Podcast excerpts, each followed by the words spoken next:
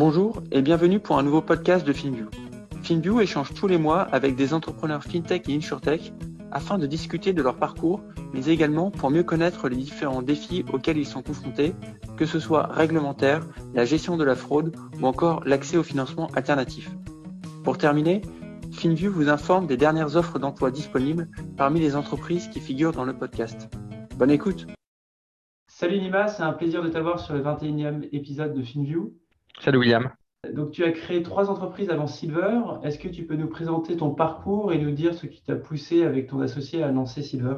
Effectivement, Silver, c'est ma, ma quatrième boîte. J'ai créé trois boîtes avant. Euh, mon expérience la, la plus significative, c'est euh, ben, la boîte, ma troisième boîte, la boîte que j'avais créée en, en 2013 euh, avec un autre associé dans le conseil en transformation digitale.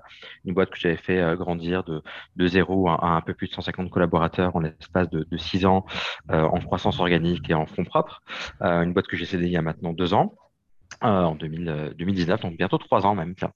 Euh, et, euh, ce qui m'a amené euh, à créer Silver, en fait, c'est très simple, c'est cette expérience personnelle que j'ai vécue plusieurs fois sur le financement de mes activités. Euh, et c'est une expérience que fait tout entrepreneur en fait dans le digital. On, on, voit de plus, enfin, on, on, croit voir des millions qui pleuvent actuellement euh, pour les entrepreneurs du digital, mais en fait la réalité est tout autre. Euh, quand, tu crées, quand tu crées une boîte tech, le financement reste toujours un sujet euh, compliqué, puisque généralement tu as peu d'actifs en interne, donc le financement via de la dette bancaire est toujours un peu, un peu délicat, parce que tu as peu de contre-garanties à proposer. et de l'autre côté, le, le VC Money, alors c'est vrai qu'en France on est passé de, de, de 4 milliards de financement ici à, à 11 milliards en, en, 2021, mais en réalité, c'est plutôt la taille des tickets qui a augmenté plutôt que le nombre de deals.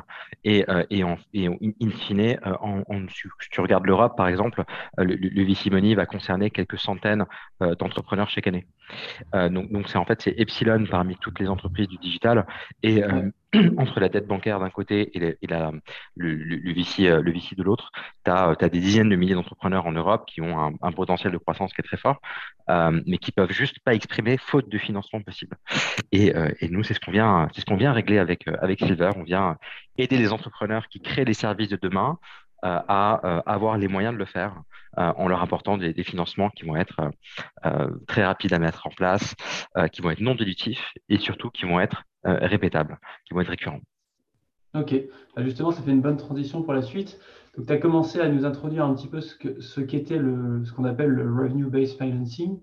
Est-ce que tu peux nous en dire un petit peu plus sur euh, le modèle économique derrière, par exemple, et puis, euh, et puis l'angle que vous avez, vous, Silver, au sein de ce marché où il y a quelques acteurs aux US et puis notamment au UK, et puis peut-être nous partager un petit peu l'état de l'art actuel de, Silver en termes de nombre de clients, combien vous êtes dans la boîte, euh, les montants que vous prêtez, etc.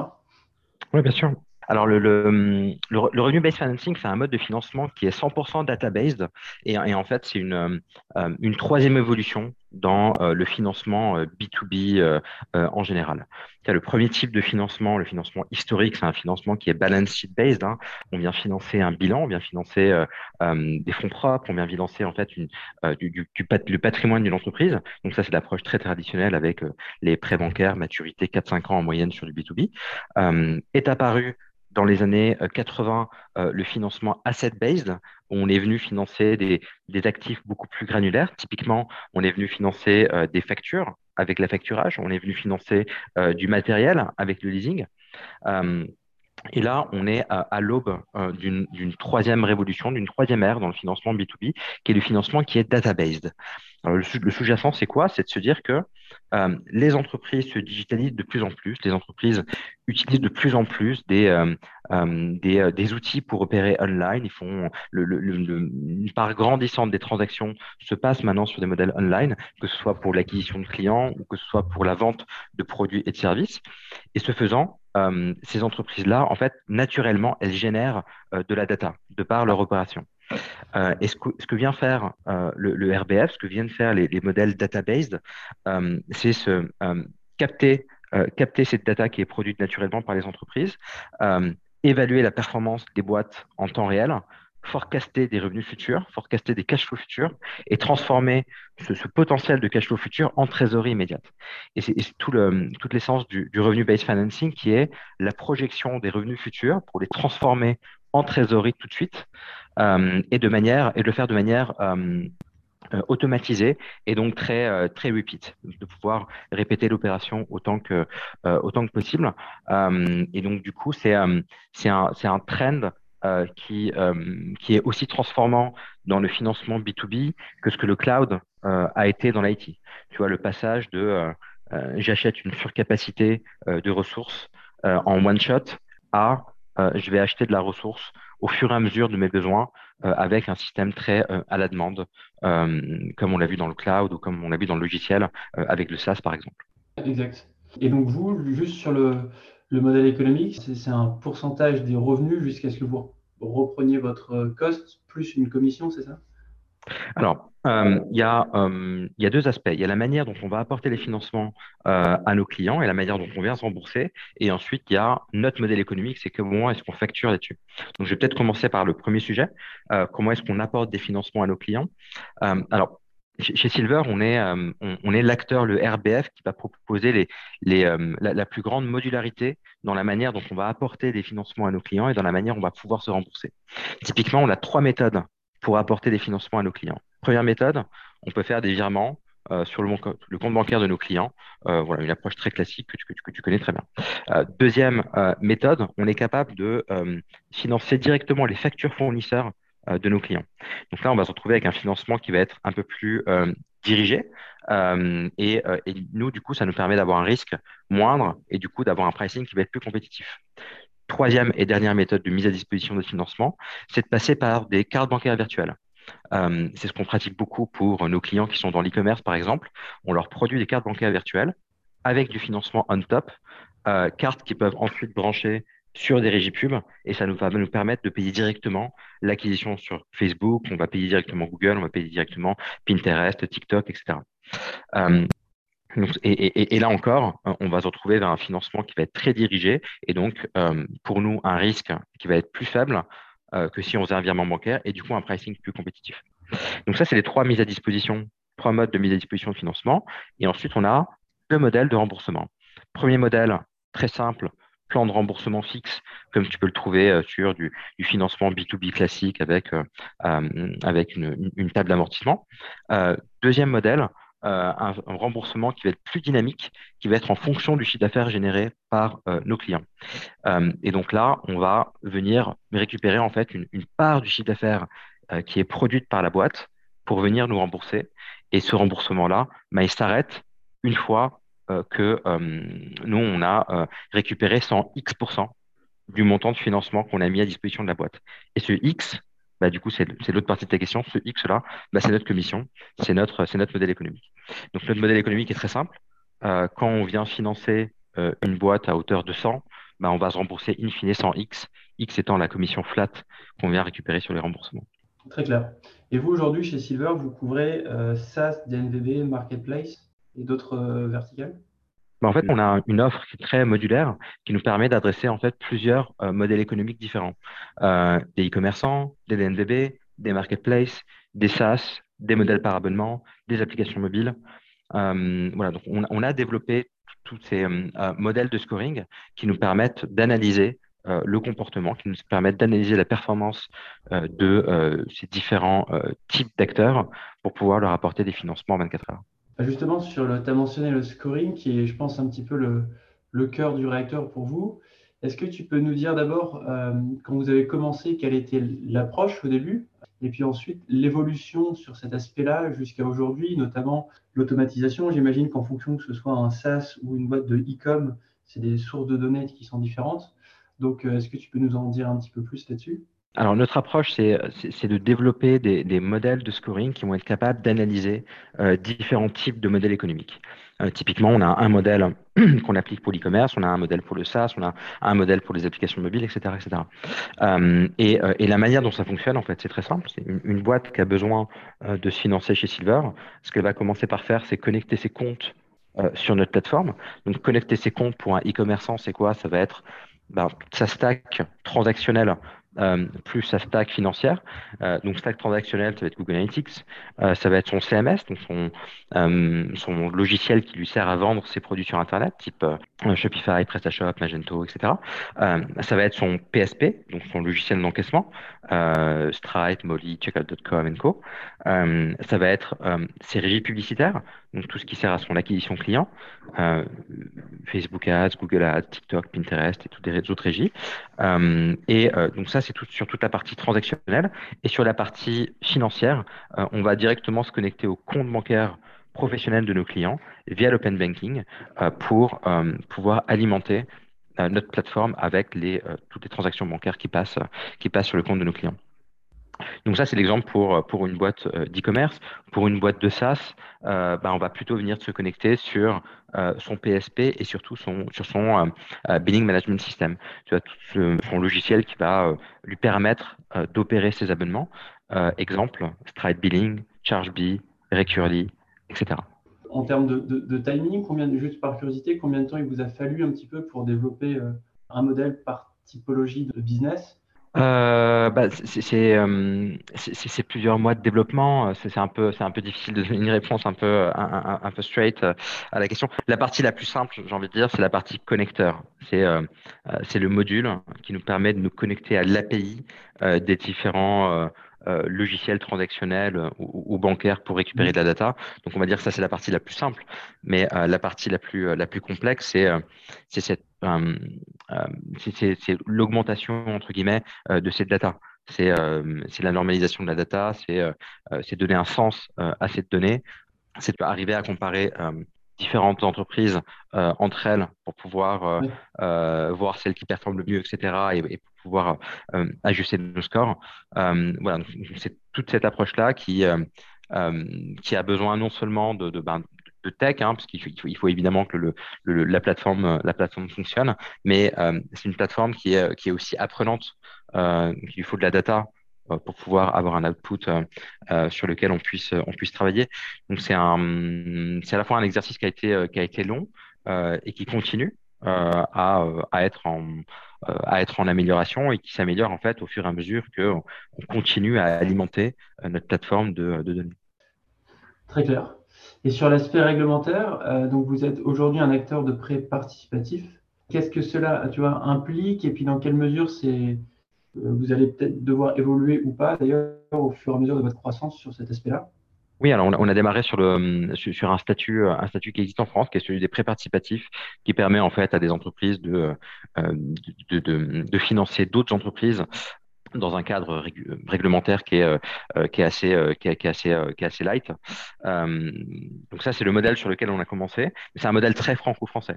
Donc là, actuellement, on est en train d'en sortir. Donc on est en train de passer des prêts participatifs à des prêts simples, ce qui implique d'avoir, d'obtenir des agréments, ce qui implique d'avoir un setup, juridique qui est, un peu différent. Mais pour nous, c'est un passage obligé pour nous préparer à notre expansion internationale. Et du coup, le next step en termes d'agrément, quel type d'agrément vous allez rechercher? En fait, il y a deux types d'agréments. Il y a un agrément qu'on va avoir nous en interne et il y a un, agrément qui va, euh, euh, qui va être du côté de, de, euh, de, la société de gestion avec laquelle on travaille. Donc, de notre côté, c'est un statut d'IOBSP et du côté de la société de gestion avec laquelle on travaille, c'est une licence d'octroi de prêt. Récemment, vous avez annoncé avoir levé euh, donc au total 130 millions d'euros, dont 110 millions d'euros de dettes, si je ne me trompe pas. Mmh. Euh, par curiosité, en quoi ça diffère d'une levée de fonds d'equity d'aller chercher euh, autant en dette en termes, tu vois, de, process et puis juste de mmh. manière générale, quelles sont les attentes d'un fournisseur de dette finalement? Effectivement, le, sujet est forcément un peu plus complexe chez nous euh, que, que, chez d'autres euh, euh, chez, d'autres startups. Il faut à la fois qu'on lève de, de à la fois qu'on lève de la tête. Donc, on est en permanence sur un, dual track en fait. Hein. C'est-à-dire que quand on avait levé notre tour de seed, donc notamment avec avec Isaïe Euraseo début 2021 en parallèle, on a commencé à lever de la dette auprès de particuliers, auprès de nos business angels, auprès de particuliers, euh, auprès de, euh, de, de, de, office. Donc, c'est euh, une quinzaine de millions d'euros sur l'année 2021, ce qui nous a permis de passer d'une dizaine d'entreprises financées à une centaine d'entreprises financées. Donc, Donc, on, levait cette dette-là de manière, assez continue sur l'année 2021. au milieu de l'année 2021, on a commencé à approcher des, des, asset managers, donc des, des financeurs en dette plus institutionnels, parce que nos besoins en dette étaient, beaucoup plus importants et grandissaient assez vite. Et donc, on a commencé une phase de, due diligence avec plusieurs asset managers et, et in, fine, on, en a choisi un. et donc, le, closing qu'on a fait sur notre série A, en fait, était, assez concomitant. donc, on avait commencé les due deals avec des prêteurs. Puis ensuite, on a commencé notre roadshow sur l'equity et, le closing s'est fait, de manière assez concomitante des deux côtés. Euh, et donc ça, c'est le closing qu'on a fait là en, début, euh, début d'année. Euh, et là, actuellement, on est dans, le, dans un process de création de notre propre fonds de dette, puisqu'on a des, besoins qui, qui, augmentent de manière assez, assez forte. et on, on, vient tout juste de démarrer à nouveau des due deals avec des, euh, des, financeurs institutionnels euh, plus de taille plus importante, avec avec des CIB et, et, et voilà donc on est encore en, en, process de, de, levée de fonds. Donc, c'est un process qui, qui, a priori, ne devrait pas s'arrêter de sitôt. Ok. et, juste que je comprenne bien, et puis pour que le, les auditeurs puissent aussi un petit peu mieux comprendre. Donc, bon, sur l'equity, euh, les VC regardent la, top line, la croissance, euh, les limites économiques, euh, la vision, l'équipe, etc. Un prêteur, qu'est-ce qu'il regarde? Euh, Ce qu'il va regarder, c'est avant tout la loan tape. la loan tape, c'est toutes tes lignes de financement, tous les financements que tu as pu accorder à des, à des entreprises, la manière dont tu les as accordés, quel a été le, le forecast que tu as pu faire sur ces entreprises-là, quelle a été la réalité de leur croissance euh, vis-à-vis du forecast euh, que tu avais opéré sur eux, comment sont comportées les lignes de dette, est-ce que les remboursements sont bien passés, quel a été le, taux de rendement interne de, de, ces lignes de financement? donc, on va dire que ça va être une, une approche financière qui va être beaucoup, beaucoup plus deep. euh, que celle que va faire un, investisseur en equity, puisque la rémunération euh, d'un prêteur en dette, ça va être une rémunération qui va être liée en fait à la performance du sous-jacent. Euh, et ce qui va compter, c'est du coup, c'est d'un côté cette performance et de l'autre côté la partie la partie garantie, la partie recovery process, qu'est-ce qui se passe si jamais la performance n'est pas au rendez-vous, etc., Donc on donc, on va dire que la, la, due deal va porter sur un sur, un pan qui va être très très différent euh, de ce que va venir analyser un, un. Ok. Donc ça implique euh, dans un business comme le tien où, où il y a un besoin en, dette d'avoir dès le départ une structure et des process en place pour à, mettre dès le début pour euh, finalement en amont se dire si on va lever de la dette demain, il faut déjà avoir entre guillemets toute la data room et tous les, les indicateurs prêts pour, pour aller convaincre des instituts. Complètement. Et il faut surtout avoir des, équipes dédiées en face euh, qui, puissent permettre de, de, gérer, de gérer le sujet. Ok. Et donc, pour revenir sur votre euh, levée de fonds, est-ce que tu peux nous en dire un petit, un petit peu plus sur les axes de développement à court moyen terme pour la société? Donc pour rappel, on vient de, on vient de lever euh, un peu plus de 18 millions d'euros avec notamment Xange euh, Otium Capital, euh, BPI, plus Isaïe euh, et Euraseo qui réinvestissent sur le tour. on a la chance aussi de compter sur, des, business angels talentueux, beaucoup qui viennent de la fintech, comme les founders de, de Conto, de Luco, de Alma, de Libéo et, d'autres. et là, nos enjeux, c'est de passer d'une vingtaine de personnes là, euh, qui était la taille de l'équipe à début janvier, à, euh, à, une centaine de personnes à la fin d'année. Et là, aujourd'hui, on est, on, est, on, est déjà une, on a déjà une quarantaine. Euh, en termes de nombre de clients, on est en train de passer d'une centaine de clients à plusieurs centaines de clients d'ici la fin d'année. on est en train de développer d'autres produits également. D'autres offres de financement qui vont couvrir des sujets différents et à la fois connexes euh, de ce qu'on euh, de ce qu'on a déjà produit. Euh, et, et, pour sous-tendre ça, ben, on a évidemment besoin de, de, de, renforcer nos équipes tech et notre plateforme. Euh, puisqu'aujourd'hui, enfin, on, on, a un peu moins de 30% de notre effectif qui est, qui est sur la partie engineering, mais, mais notre target, c'est 40% de notre effectif dans, dans l'équipe Tech and Product. Ok, ça marche plus le fonds de dette, qui j'imagine serait une équipe assez dédiée sur la levée de fonds et, la structuration du fonds. Tout à fait. En fait, en termes d'équipe, on a, on a, on a en gros un tiers sur la partie, sur la partie produit tech, un tiers sur la partie go-to-market et un tiers sur la partie finance et opération. Et, du coup, tu l'as dit, vous avez recruté plusieurs dizaines de, personnes cette année. C'est dans le même split en termes de domaine, à peu près un tiers go-to-market, un tiers engineering et puis un tiers ops. Ouais, exactement. Ok. Bah, écoute, Nima, merci beaucoup. C'était un plaisir de t'avoir et puis de, de, faire un point depuis votre tour de seed. Super croissance, super marché. Donc, écoute, hâte de suivre la suite de Silver. Bah, merci à toi, William. Merci pour l'échange. À très merci, vite. Ciao.